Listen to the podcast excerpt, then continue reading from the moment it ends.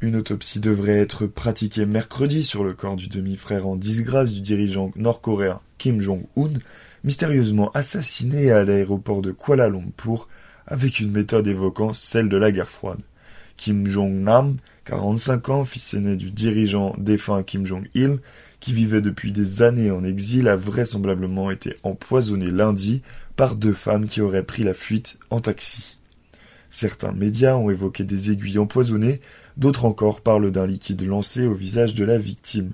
Ce meurtre, à quelques jours des célébrations en Corée du Nord de la naissance de Kim Jong-il, a été présenté par Séoul comme une preuve de la brutalité et la nature inhumaine du régime de Pyongyang. De son côté, la police malaisienne examine notamment les enregistrements de vidéosurveillance pour comprendre ce qu'il s'est passé lundi matin à l'aéroport. Il a dit à l'accueil du hall des départs que quelqu'un l'avait attrapé par derrière, au visage, et l'avait aspergé d'un liquide, a déclaré le chef de la police criminelle de l'état de Selangor, Fadzil Amat, selon le journal malaisien The Star.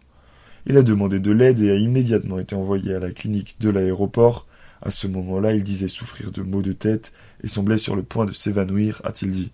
À la clinique, il a été victime d'une attaque cardiaque, il a été placé dans une ambulance qui était en route vers l'hôpital de Putrajaya, quand son décès a été prononcé.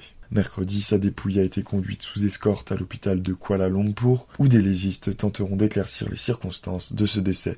Le ministre sud-coréen de l'unification a confirmé que la victime était bien Kim Jong-nam, qui fut un temps pressenti comme l'héritier du régime de Pyongyang.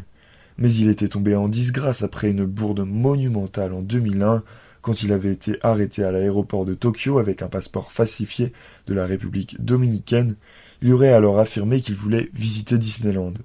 Après cette mésaventure, Kim Jong-nam avait vécu de fait en exil avec sa famille à Macao, Singapour ou en Chine. Il se disait qu'il se rendait souvent à Bangkok, Moscou ou en.